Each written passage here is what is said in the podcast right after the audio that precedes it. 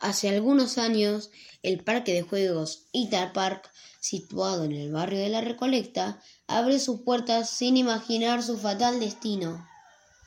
Dos amigas iban asiduamente al mismo, como otras tantas veces, charlando sobre qué realizarían dentro del parque para divertirse. Cari, ¿te parece si vamos al juego de la citica?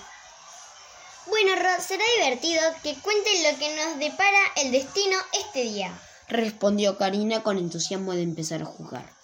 Las amigas se dirigieron al juego de la psíquica raudamente, pues su mayor interés no era la montaña rusa. Señora Cítica, ¿me puede decir cuál es mi futuro? expresó Rosana con curiosidad. Roxana no se esperó lo que iba a responder aquella misteriosa mujer. Tú, Roxana, mm, te espera el otro mundo en uno de los juegos.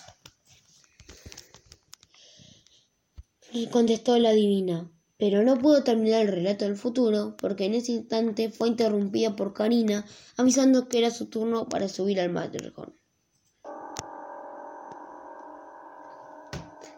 Roxana Celia Laimo muere inesperadamente en la atracción de uno de los juegos más famosos, el Matterhorn, debido a que se desprende el carrito en el que iba montada.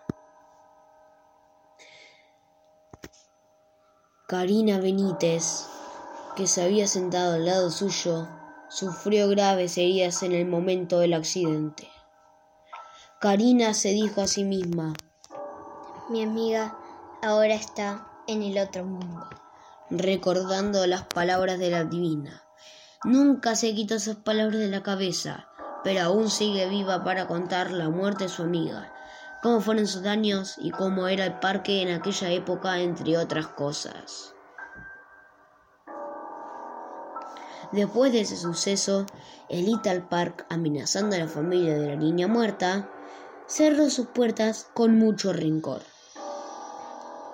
Los únicos recuerdos que quedan de Little Park son los de la amiga y las películas que se filmaron ahí en su momento de gloria.